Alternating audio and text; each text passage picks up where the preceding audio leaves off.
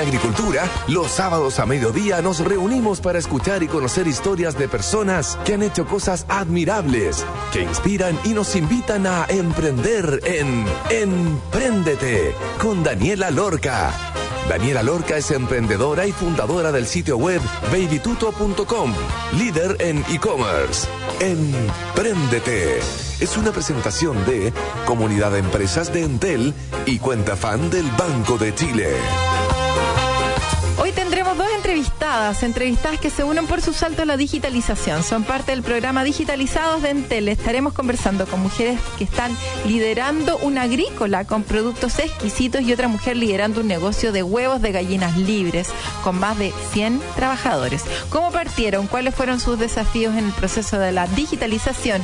¿Qué barreras tenían? ¿Qué oportunidades? ¿Y cómo lo solucionaron? Es lo que sabremos hoy acá en Emprendete, gracias al gentil auspicio de Banco de Chile y Entel Empresas.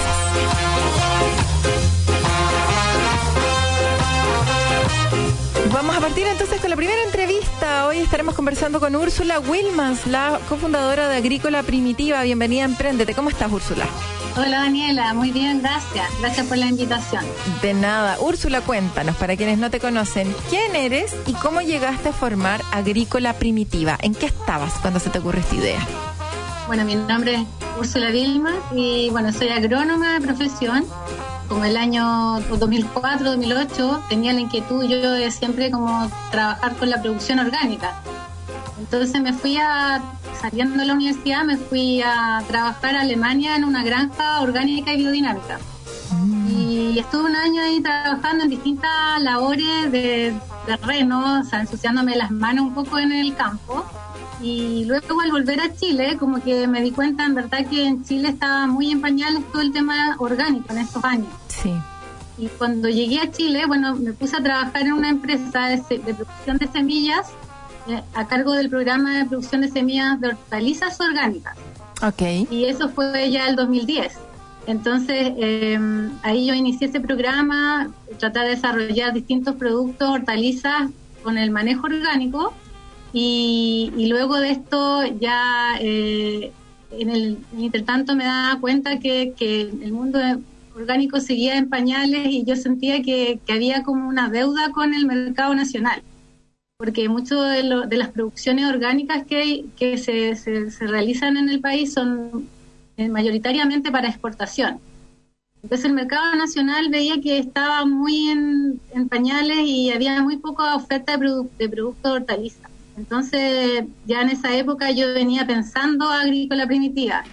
Y bueno, y después ya la maternidad y todo eso, me, yo dejé de trabajar en esa empresa de semillas Ajá. y el 2021, cuando ya empezó la pandemia, eh, nosotros estábamos concretando agrícola primitiva, Ya. justo en un momento que, bueno, veníamos pensándolo ya, desarrollándolo de antes, en, en 2019, y dijimos ya, ahora en marzo eh, empezamos, firmamos escritura y, teníamos todo como para empezar a trabajar la tierra, a, empezar a buscar clientes, y comenzó la, la pandemia. Entonces dijimos, ¿cuál es un gran obstáculo? No se sabía mucho qué es lo que iba a seguir adelante. En marzo del 2021 teníamos hartos obstáculos, la gente, había muy pocas empresas, que, o sea, la gente no sabía qué, qué iba a pasar, que, cómo íbamos a trabajar.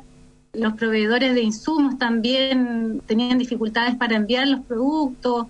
Entonces eh, dijimos, bueno, partamos, pero a poco Claro. también muchas empresas, o sea, muchos restaurantes cerraron en esa época, las que nosotros pensábamos en ofrecerle nuestra hortaliza. También teníamos conversaciones con supermercados, pero todo quedó ahí como stand-by.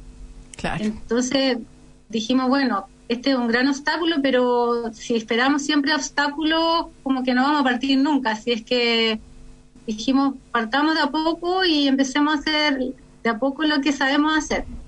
Entonces nos pusimos a, a- a sembrar lechugas, que fue lo primero que partimos como para empezar, porque uno para ofrecer los productos tiene que mostrar algo y nosotros no podíamos llegar a hablar con las, las tiendas o la gente o, la, o los supermercados sin tener un producto que mostrar. Claro. Entonces comenzamos a hacer supuestos de, producciones que podíamos ofrecer a, largo plazo y así empezamos de a poco. Empezamos a ofrecer primero a tiendas, las primeras tiendas que consumían productos orgánicos y no era fácil porque no en esa época no, estaba muy desarrollado todo eso el tema de las tiendas. Mm. ¿Y qué es finalmente un producto orgánico? Es un producto que no tiene pesticidas, un producto que hoy día orgánico está bien de moda y yo no sé si es que hay que cumplir con alguna regulación puntual, porque hoy día ya todo tú lo agarras y es orgánico, pero uno no sabe qué tan real es. A mí me consta porque yo estuve en agrícola primitiva y yo vi en el fondo cómo están plantadas todas las cosas con flores y con un montón de cosas que evitan plagas y entre ellas las plantas se van cuidando, etcétera. Pero la gente, la verdad, no tiene mucho acceso a información y también está confuso el tema. ¿Qué finalmente es orgánico o no, Úrsula? Bueno, un producto orgánico tiene que estar certificado para la norma chilena, que es la que tenemos actualmente en Chile, que, es la cual nosotros tenemos que regirnos. Tiene que estar certificado por una entidad eh, certificadora, en nuestro caso es EcoCert, y esta entidad está autorizada por el SAC. Perfecto. entonces, primero tenemos que cumplir la norma nacional de producción chilena. Y una vez que a nosotros nos auditan, una vez al año nos revisan toda nuestra producción, si, los insumos que estamos utilizando están autorizados por el SAC para su utilización en, la agricultura orgánica, eh, si nuestra, las aplicaciones están en orden, las aplicaciones plaguicidas, eh, nos revisan las bodegas, nuestro inventario, lo que usamos para producir los plantines, las semillas, los, todos los insumos que usemos, todo es revisado por, por la autoridad certificadora. Y todo lo que, los manejos que se realizan con los tractores, todo lo que se realice en el suelo también y, las fertilizaciones, todo tiene que ser eh, revisado. Perfecto. Y llevar una trazabilidad desde inicio a fin del producto. Ya. Entonces, eh, una vez que uno puede, eh, nos autorizan esto, eh, nos entregan un certificado que nosotros trabajamos orgánicamente. Mm. Y porque hoy, en día muchos utilizan la palabra orgánica, pero un producto orgánico tiene que estar certificado por, por una entidad certificadora. Sí. Úrsula, ¿cuántos tipos de productos tienen actualmente, hoy día, por ejemplo? Si yo te pregunto hoy día, ¿cuántos tipos de productos entre lechuga, berenjena y todos estos productos? ¿Cuántos eh. tienes disponible? ¿Cuántos tienes que se puedan cosechar? Mira, actualmente igual, bueno, todo esto nosotros trabajamos con la estacionalidad de los productos. Claro. Hay cultivos que se dan por las temperaturas, se dan en cierta época del año. Ajá por ejemplo, eh, todo lo que son los tomates que se producen bajo invernadero, los pimentones, berenjenas. Sí. Todo eso en esta época lo tenemos y, luego ya van a terminar de producir. En, como en mayo ya, ya no vamos a tener más de esos cultivos. Pero actualmente tenemos betarraga morada, betarraga de colores, acelga, que están todo el año.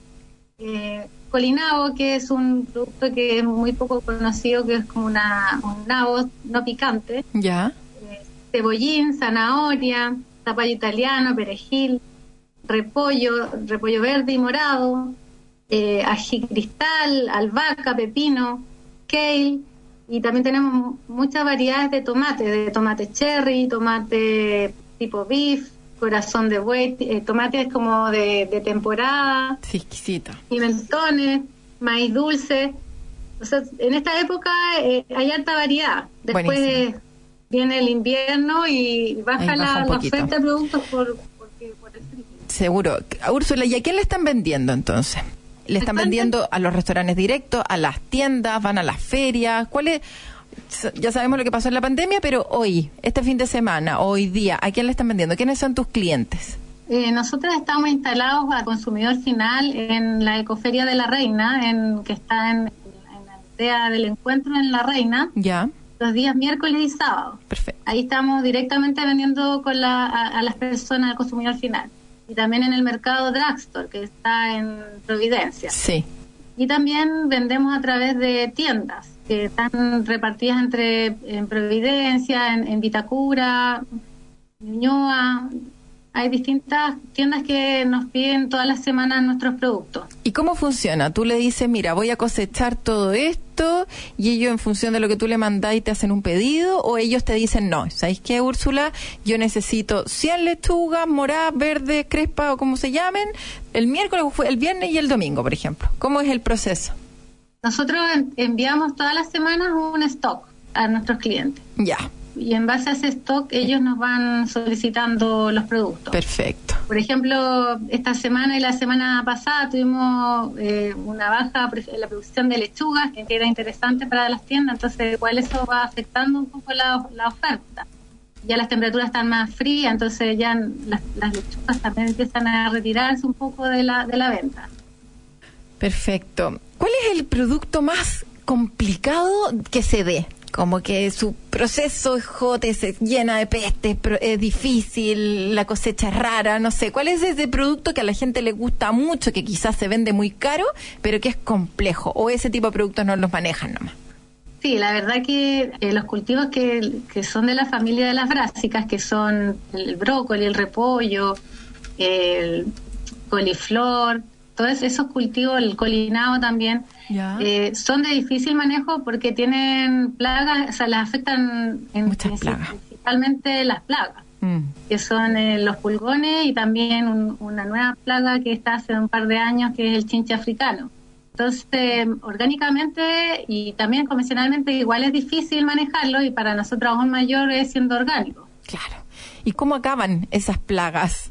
Te pregunto, porque a mí me pasa que también el cale y, claro, todos esos que son como redondos, que tienen como esas hojas en donde se meten los bichos entre medio, es muy difícil que, que terminen bien. ¿Cómo lo hacen, ya que no usan pesticidas? Nosotros sí utilizamos pesticidas, son todos, o sea, son pesticidas de origen orgánico. Ah, ok. No utilizamos químicos de síntesis. Pero sí, el efecto que hacen nuestros los productos también pueden ser, son químicos también. Igualmente matan y afectan el sistema nervioso, no sé, de, los insectos. Tienen distintos métodos para llegar a matarlos también, o sea, pero eh, tratamos de evitar el, uso de tantos químicos, más tratamos de hacer asociación de cultivos, o también hacer eh, manejo, monitoreo de plagas, o sea, estar monitoreando que no llegue a ser una plaga importante en el cultivo y antes de que llegue a ser importante hacemos aplicaciones solamente en los focos. Claro. Eh, cuando llega a haber una colonia de pulgones, uno aplica algún producto específico, pero solamente donde está esa colonia. No espera que la, la plaga empiece a diversificarse y, y ya mm. tengas una plaga muy importante que esté afectando económicamente tu cultivo. De todas maneras, Úrsula, ¿te ha pasado algo medio trágico que pueda tener que ver con alguna plaga o con algo con respecto al clima en donde hayas perdido parte importante de la producción? Sí, el año pasado, en enero del año, nosotros también estábamos haciendo producción de semillas, de ah, hortaliza. Perfecto. Y teníamos semillas de lechuga que estaban ya con, estábamos prontos a cosecharlas, o sea, estaban las semillas ya se estaban secando y en enero, a fines de enero, eh, llovió 50 milímetros en, un fin de semana. Y eso no ocurría hace más de 80 años, que no ocurría un evento de esos en enero. Y eso eh, nos echó a perder toda la producción de lechugas, que teníamos media hectárea de lechugas, de semillas de lechugas, que, no pudieron cumplir con las germinaciones y, terminamos perdiendo todo ese, ese sector. Y también, bueno, las lechugas que, que por las temperaturas y el agua y la lluvia, muchas se pudrieron en esa época. Mm. ¿Has visto cambios reales con respecto al cambio climático y a un marzo que sigue habiendo, no sé, 25, 27 grados? ¿Va cambiando el proceso de cosecha también? ¿Se va moviendo o no? ¿No has visto ningún cambio actualmente?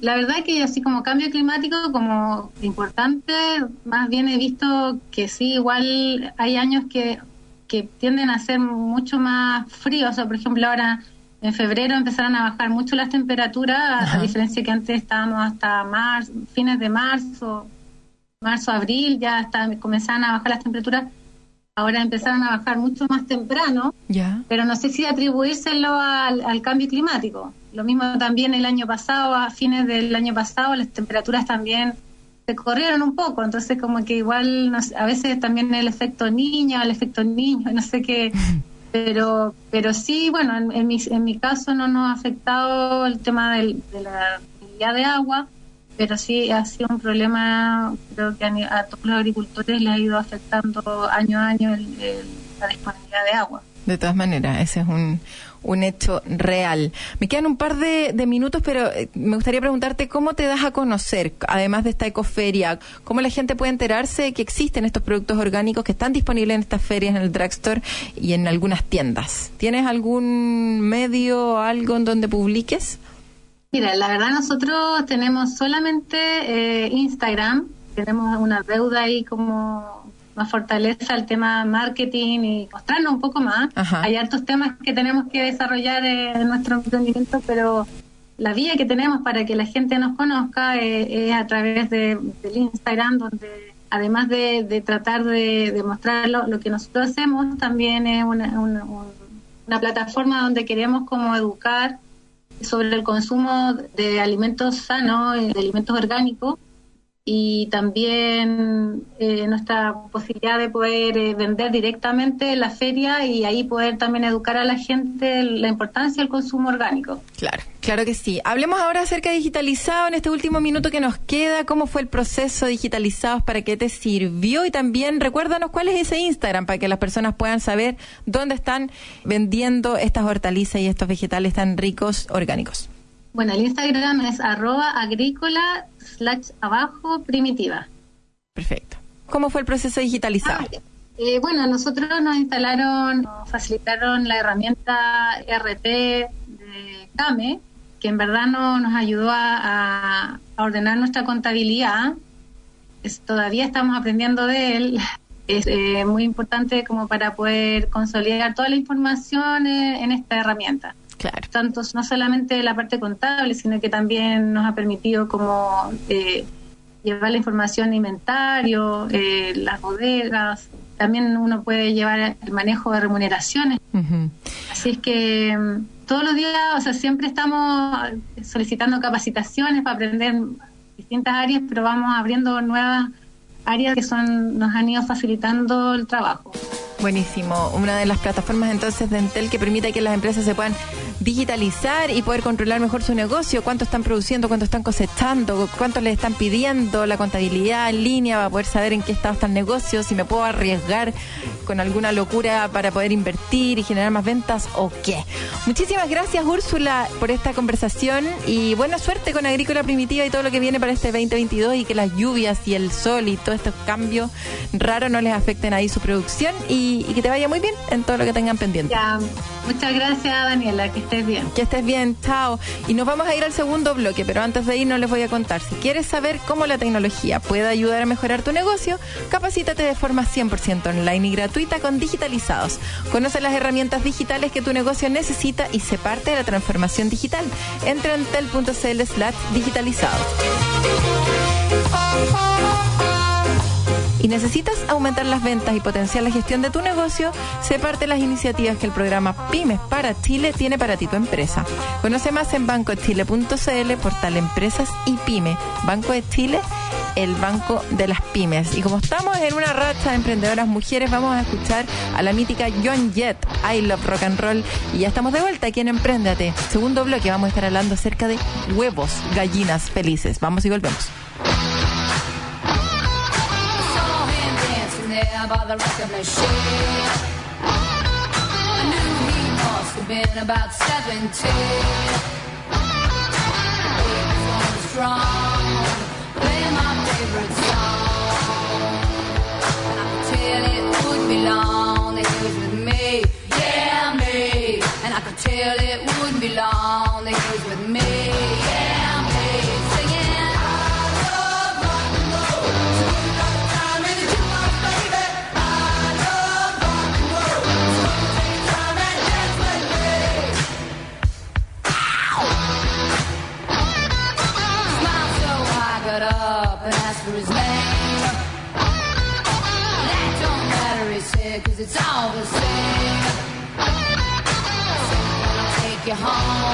where we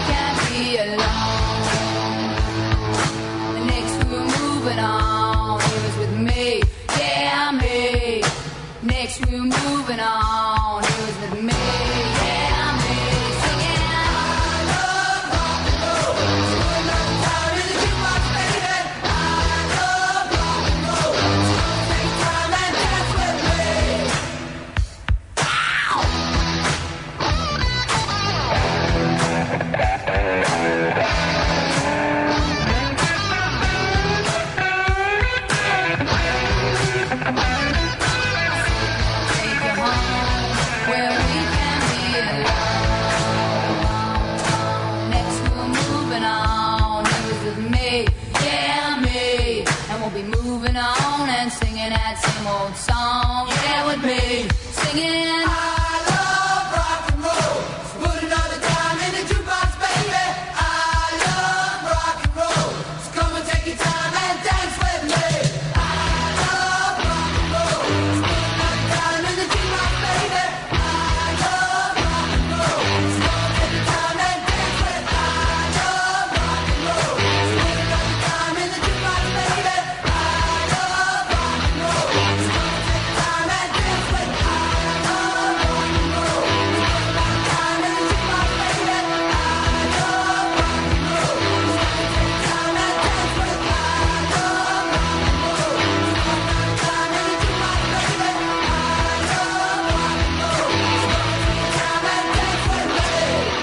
Todo es digital. Las reuniones familiares, el entretenimiento y los negocios. Y aunque para muchas pymes digitalizarse pueda ser una tarea complicada, la comunidad en Teleempresas te la hace fácil. Encuentra todo lo que necesites para poder llevar tu negocio un paso adelante en la digitalización con capacitaciones, cursos, tutoriales, descargables y muchas herramientas tecnológicas para tu emprendimiento o pyme. Es fácil, gratis y para clientes y no clientes. Entra hoy a entel.cl slash comunidad empresas, porque tu negocio no está solo. En Teleempresas. you Sabemos que eres fanático de la música que estás escuchando, pero la interrumpimos porque lo que te vamos a contar es música para tus oídos. Si eres fan de la música y la entretención, tienes que tener la cuenta fan del Banco de Chile. Además, usando la tarjeta de débito fan, accedes a los mejores beneficios y a descuentos exclusivos en eventos y espectáculos para ver a tus artistas favoritos. Ábrela hoy en cuentafan.cl, usa tu tarjeta de débito fan y comienza a disfrutar de los beneficios del Banco de Chile. La apertura es gratis, no tiene costo de mantención ni por transferencias. Porque si eres fan, eres del Chile. Banco de Chile. Qué bueno ser del Chile en agricultura es Empréndete con Daniela Lorca. Ya estamos de vuelta en el segundo bloque. Vamos a entrevistar a Antonia Reyes. Antonia Reyes está a cargo de Huevos La Castellana, que ya va en su tercera generación. Ya han logrado abrir una nueva línea de negocios en esta empresa tradicional de huevos a los huevos de gallinas libres. ¿Cómo estás, Antonia? Bienvenida a Empréndete. Hola, Dani, ¿y tú? Muy bien, gracias. Antonia, bueno, estamos entrevistando hoy día solamente a personas del programa de digitalizados de Entel. Y antes de preguntarte cómo fue tu experiencia, cómo fue haber pasado por ese proceso de digitalización, cuéntanos para todas las personas que nos están escuchando, ¿cómo nació Huevos La Castellana y el vuelco que tú le diste a esta empresa que ya lleva tres generaciones? Sí, mira, te cuento. Bueno, primero que todo, muchas gracias por la invitación. Y mira, mi familia es una familia de, avicultores. Como tú mencionabas, yo soy la tercera generación. Mi abuelo partió con avícola coliumo, luego mi, mi papá se sumó a esto y debido al ingreso de, mi papá hubo un crecimiento sostenido de la avícola. Y eh, yo más o menos cuando me decidí a estudiar veterinaria, porque yo soy veterinaria, porque mi pasión son los animales, eh, quise darle un vuelco distinto a la avícola, que la producción tradicional eh, pasara a ser una producción más amigable con el tema del bienestar animal.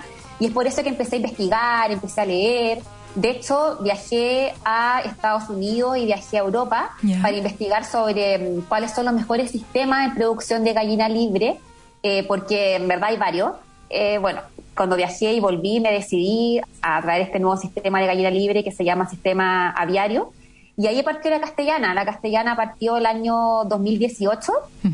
Fuimos la primera avícola en traer el sistema aviario de multinivel acá a Sudamérica y desde que empezó la, la marca ha tenido un crecimiento sostenido y al día de hoy las ventas han aumentado muchísimo, así que estoy muy, muy contenta. Se te ve contenta, se te escucha así que te estáis riendo ya de, las ventas que han tenido. Increíble. Oye, qué importante el cambio que le puede dar una tercera generación, un poco contextualizado con lo que realmente está pasando. O sea, ya no hay que seguir como con el legado de generaciones anteriores, sino que entender finalmente qué es lo que está pasando. Y las personas quieren comer huevos de gallinas libres. No quieren el huevo de, de antes, sino que ya las personas están mucho más conscientes de saber de dónde viene lo que nos está estamos metiendo a nuestras bocas. Hablemos acerca de las gallinas. ¿Cuántas gallinas tienes ya? Porque ¿cuántos huevos venden? ¿Cuántos huevos pone cada gallina? ¿Todas las gallinas que tú tienes son ponedoras? ¿Cómo funciona todo esto? Porque queríamos poner un gallinero ahí arriba en, en donde yo vivo y no sé como que me decían, oye, pero tiene que ser una gallina ponedora. Y yo, ay, no todas las gallinas ponen huevo, entonces no entiendo nada. Para los que están escuchándonos, que tampoco entienden nada, por favor, Antonia, ¿cómo funciona el tema de las gallinas ponedoras? Y si tienes que tener gallos, ¿cómo es todo el proceso? Sí, mira, en verdad el proceso igual es más o menos complejo y requiere de harta capacitación y de hartos implementos para poder llevar un sistema productivo. Eh, así que no, llegar y, tenerlo, ¿ya? Pero mira, te cuento como en resumidas cuentas, porque igual es un proceso bien, bien amplio. Sí. Ya, primero, lo importante, como tú dices, es tener gallinas ponedoras, porque no cualquier gallina, o sea, todas las gallinas ponen un huevo, pero no todas lo hacen de una manera eh, tan, tan seguida o tan eficiente, porque en general las gallinas que se conocen como la como gallinas de traspatio, que, que son gallinas como entre comillas eh, araucanas, por ejemplo, esas gallinas ponen en el año, no sé, aproximadamente 200 eh, huevos al año una gallina. En cambio, las gallinas ponedoras, que son las que tú mencionas, ponen aproximadamente como 301 huevos al año. Entonces, la diferencia igual es, es, ¿ya? Entonces, bueno, y todo parte en un proceso de crianza, que en el caso nuestro, eh, nosotros tenemos que enseñarle a la pollita a desenvolverse dentro del aviario para que no se pierda, y para que coma, tome agua. ¿Qué come? Mira, nosotros como la castellana nos diferenciamos porque le damos un alimento premium a la gallina y de hecho por eso mm, el huevo tiene una coloración distinta, donde el 60% es maíz, el resto es soya, minerales y vitaminas. No usamos eh, alimentos de origen animal, que también es otro plus que tenemos. Así que de eso está compuesto el alimento. Y bueno, la pollita pasa más o menos 13 a 14 semanas en estadiario de crianza y luego se trasladan a la postura. Y acá la gallina, bueno, nuestro sistema tiene todos los componentes necesarios para que expresen sus comportamientos naturales, como nido. La gallina pone su huevito en el nido y este huevo se va directamente al packing. Lo tenemos súper automatizado. Eh, tienen perchas para que las gallinas se posen, viruta, etcétera. Entonces, bueno, y acá lo primordial es tener una buena alimentación para la gallina, un buen ambiente donde la gallina se pueda desarrollar, sobre todo una, una buena ventilación para que la gallina no tenga calor, no tenga frío.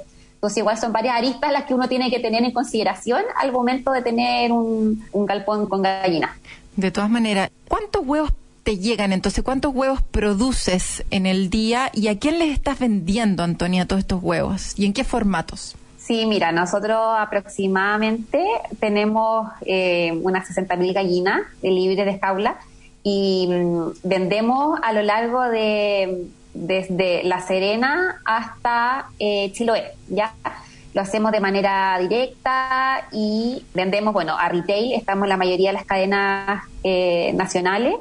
También eh, estamos súper contentos porque vendemos a hoteles y restaurantes de alta gama, por así decirlo, hoteles cinco estrellas, porque nuestro producto es un producto de premium y la gente se da cuenta, lo reconoce y paga por este huevo, que al final igual algo súper importante que de mencionar es que el huevo es aproximadamente un 30% más caro que un huevo tradicional, porque la gallina come más, como corre, vuela, etcétera, eh, tiene un gasto energético mayor, por ende come más, y en la industria avícola el 60% aproximadamente de los costos del alimento, así que por eso es más caro.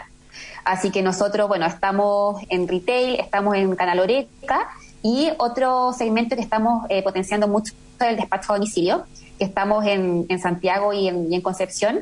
Eh, hacemos despacho directo a, las casas a través de nuestra página web.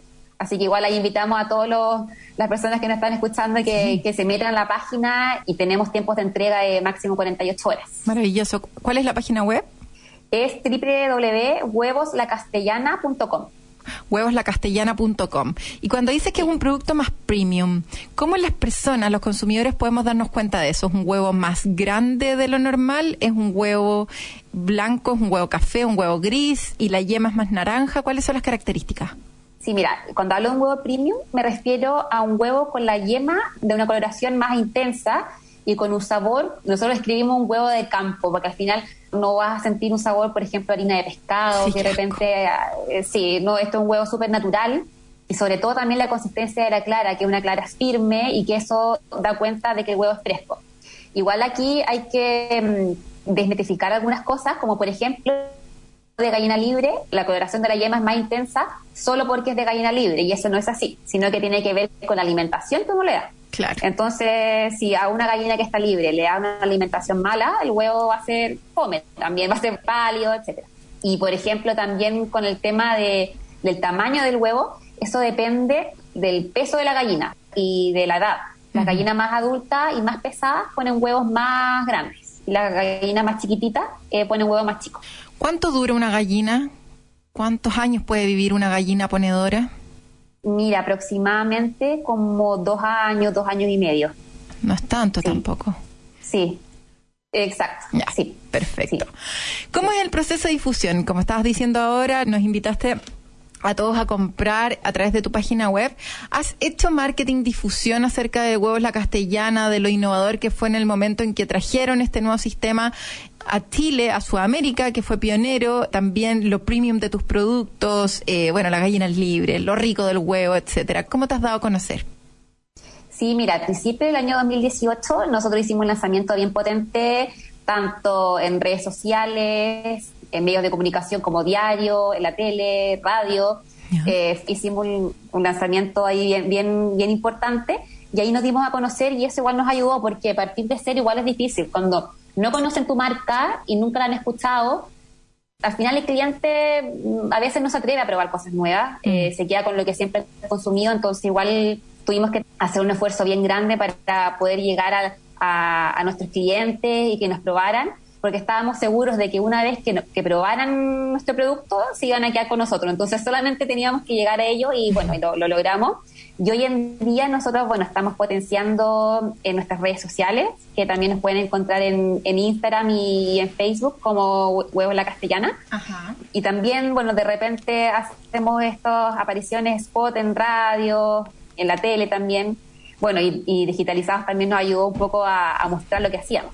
Oye, Antonia, cuando llegaste con este nuevo concepto y se lo mostraste a tu familia y tú dijiste, oye, vamos con las gallinas libres, más o menos, ¿en cuánto aumentó tu venta? Si antes vendía uno, ¿onda duplicaste o triplicaste con este nuevo concepto?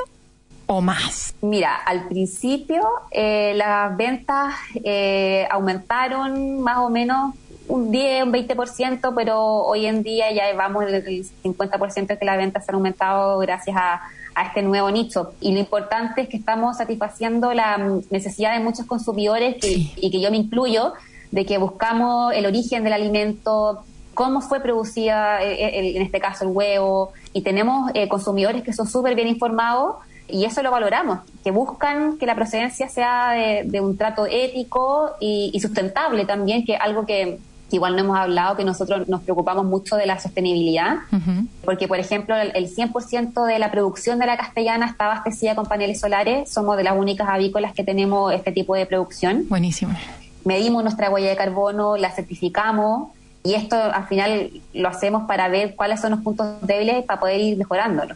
Y bueno, y también tenemos un círculo de, economía circular, donde el guano que excreta la gallina, nosotros lo usamos para fertilizar nuestras tierras donde sembramos nuestro maíz, que es el principal componente de alimentación de la gallina. Entonces, al final acá, eh, todo se utiliza, le damos una revalorización al guano, que para muchas avícolas es como un dolor de cabeza porque genera malos olores, moscas, etcétera.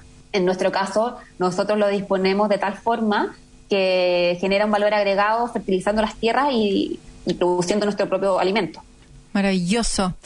Oye, para decir que en el fondo son de gallinas libres, ¿hay que pasar por alguna certificación o algo? ¿O, yo creo que la gallina está media libre y por eso pongo que mis huevos son gallinas libres? ¿Cómo es el proceso? Mira, súper, súper importante lo que tú mencionas, porque hoy en día el mercado va a escuchar por todos lados, no, que yo tengo huevos de gallina libre. Sí, pero, es como el orgánico o no orgánico. Todos dicen que es eh, orgánico también. Exacto, sí. Entonces, bueno, uno puede ser que la persona tenga las gallinas libres, pero que estén libres no necesariamente va a ser mejor. Porque si la gallina está libre, pero llena de polvo, de calor, etcétera, obviamente que no vamos a tener una gallina en un buen estado. Entonces, acá es súper importante las certificaciones. Nosotros estamos certificados por Certified Human, que es una organización estadounidense que certifica que producimos con eh, características de bienestar animal.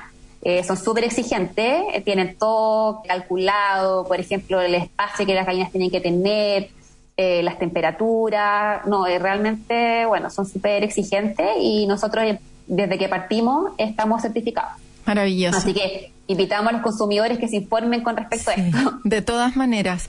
Oye, y nos quedan poquitos minutos y no te puedo dejar de preguntar, obviamente, tu experiencia con digitalizados. ¿Por qué llegaste? ¿Cómo era todo esta mole? Que en el fondo es una tremenda empresa que produce muchísimos huevos, que tiene un modelo bien fuerte B2B, también un modelo B2C con estos huevos diferenciadores, con todo este tema sustentable, en reutilizando y eh, aprovechando de mejor manera todas las energías. ¿Cómo era tu proceso de gestión de tu cadena de producción? ¿Qué tan manual era y en qué te ha ayudado Digitalizados a través de su programa Digitalizados de Entel a poder mejorar, optimizar mejor tu negocio y principalmente aumentar tus ventas y tener una mejor relación con tus clientes? Sí, mira, eh, en cuanto a digitalizados, bueno, nosotros los procesos que, que, teníamos anteriormente, teníamos procesos bien automáticos, pero otros bien manuales, como se vio en el programa. En la industria avícola uno lleva una cantidad de datos impresionante porque todos los días se registra el consumo de alimento, el agua, eh, la temperatura, etcétera. Entonces, eh, nosotros lo que hacíamos llevar estos datos manuales y después los traspasábamos al sistema que teníamos y obviamente te demoraba toda una tarde pasando esos datos. Y al final, bueno, llegó digitalizado, nos presentó la herramienta que se llama Datascope, donde acá las personas eh, ingresan estos datos en el celular y esto llega al tiro a una planilla y con esto podemos tomar decisiones de manera mucho más rápida, porque entre que se pasaban los datos y los leyéramos, al final quizás la embarrada ya estaba. Entonces, con esto ya podemos actuar de manera mucho más eficiente. La parte de recursos humanos, nosotros llevamos un libro de asistencia manual y gracias a Talana nosotros ahora tenemos control de huella digital y es mucho más fácil, nos demoramos mucho menos en pasar la información. Realmente fue una maravilla eh, que, que haya que hayan ido a nuestra empresa y nos hayan ayudado a, a digitalizarnos.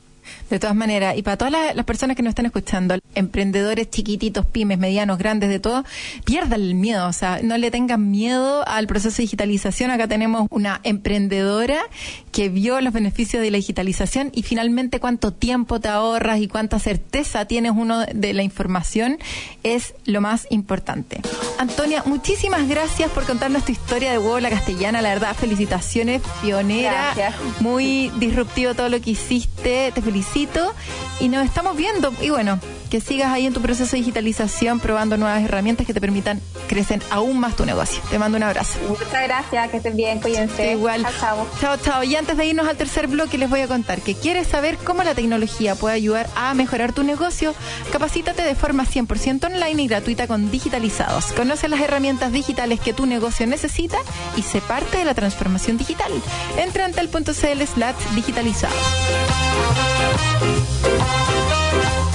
necesitas aumentar las ventas y potencial de gestión de tu negocio, sé parte de las iniciativas que el programa Pymes para Chile tiene para ti tu empresa. Conoce más en bancochile.cl, portal Empresas y Pyme. Banco de Chile, el banco de las pymes. Vamos a una pausa y ya estamos de vuelta. Sabemos que eres fanático de la música que estás escuchando, pero la interrumpimos porque lo que te vamos a contar es música para tus oídos. Si eres fan de la música y la entretención, tienes que tener la cuenta fan del Banco de Chile. Además, usando la tarjeta de débito fan, accedes a los mejores beneficios y a descuentos exclusivos en eventos y espectáculos para ver a tus artistas favoritos. Ábrela hoy en cuentafan.cl, usa tu tarjeta de débito fan y comienza a disfrutar de los beneficios del Banco de Chile. La apertura es gratis, no tiene costo de mantención ni por transferencias, porque si eres fan, eres del Chile. Banco de Chile, qué bueno ser del Chile. Hoy todo es digital, las reuniones familiares, el entretenimiento y los negocios. Y aunque para muchas pymes digitalizarse pueda ser una tarea complicada, la comunidad en Teleempresas te la hace fácil. Encuentra todo lo que necesites para poder llevar tu negocio un paso adelante en la digitalización con capacitaciones, cursos, tutoriales, descargables y muchas herramientas tecnológicas para tu emprendimiento o pyme. Es fácil, gratis y para clientes y no clientes. Entra hoy a entel.cl slash comunidad empresas, porque tu negocio no está solo. Entel Empresas. En agricultura es Empréndete con Daniela Lorca. Ya estamos de vuelta. Ahora vamos a conversar con Carolina Barba. Ella es Marketing Director de Blanca Studio. Carolina es experta en branding y tiene más de 15 años de experiencia en implementación de estrategias de marketing, comunicaciones y desarrollo de propuesta de valor para empresas nacionales e internacionales.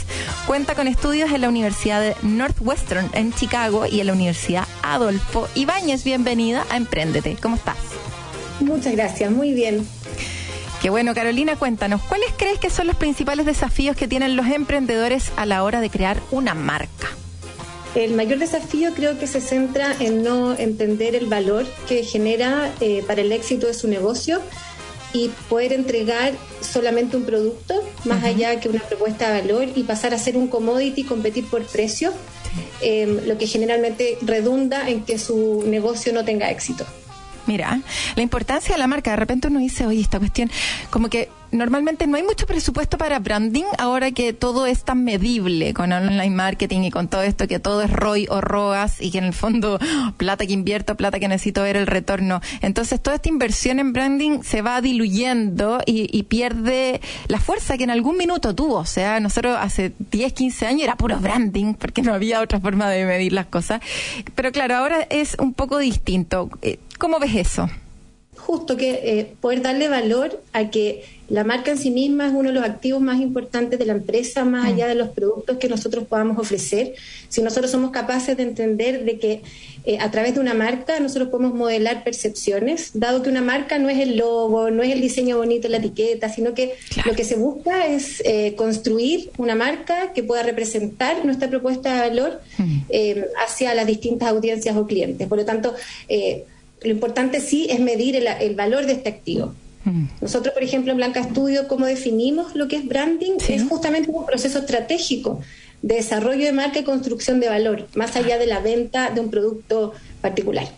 Eso es súper importante porque la gente tiende a confundir que el branding puede estar relacionado solamente con el logo, con el diseño eh, y no con todo lo que hay detrás, que hay un relato, hay una coherencia, hay una como la solidez, los pilares, los valores por los cuales se sustenta esta marca y que en el fondo se traduce a cómo se relacionan con los proveedores, con los clientes, el impacto social, etcétera. ¿En qué seamos bien concretos, ¿en qué se diferencia el diseño del branding para que la gente le quede clarísimo? Eso, a ver, diseño eh, responde a una necesidad y generalmente tiene que ver con lo estético, si hablamos más que nada de diseño gráfico visual, eh, es lo bonito que puede ser algo, ¿no? Pero branding es... Eh, tiene el poder de modelar percepciones, puede ser capaz de bajar los objetivos del negocio y poder hacer de que nuestros clientes finales y todas las audiencias vean realmente cómo nosotros podemos agregar valor como marca. Perfecto. Carolina, ¿qué es el rebranding?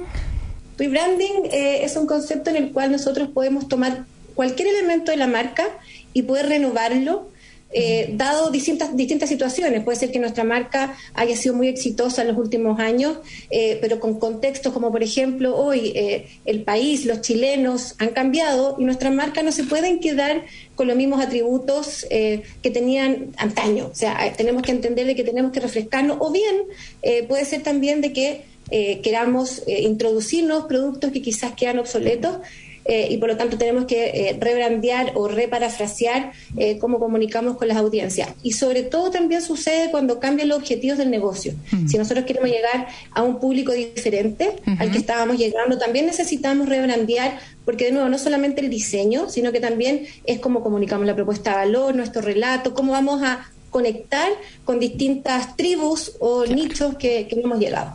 ¿Algún caso exitoso de rebranding que nos puedas comentar? Nuestro o alguno en general para que la gente comprenda un rebranding? Sí, en general, alguna marca como que sea más o menos conocida para que la gente entienda bien el concepto. A ver, una marca conocida es Lego, en un momento que estaban a punto de quebrar. Mm. Uno de los objetivos de negocio fue realmente poder volver a conectar con las audiencias jóvenes e infantiles y volvieron a su esencia, que era poder construir y armar, pero ahora relacionado con eh, los personajes o mundos actuales. Y Lego fue capaz de triplicar eh, su presencia de mercado y reconocimiento, dado este rebranding, que lo que hizo fue eh, refrescar una propuesta que ya existía, pero conectando con esos mismos atributos y propuesta de valor relacionado con crear eh, y jugar. Maravilloso. ¿Qué consejos, con esto terminamos, podrías dar entonces a los emprendedores que nos están escuchando, que están recién armando un negocio, ya sea en branding o en rebranding, si ya llevan un tiempo con su empresa?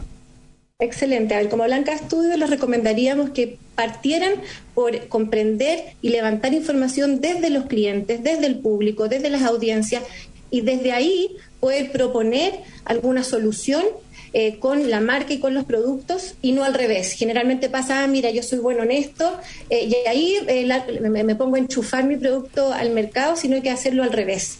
El consejo es partir entendiendo cuáles son las profundas necesidades y desde ahí poder plantear una propuesta que sea eh, llamativa y a la vez que dé solución a sus necesidades.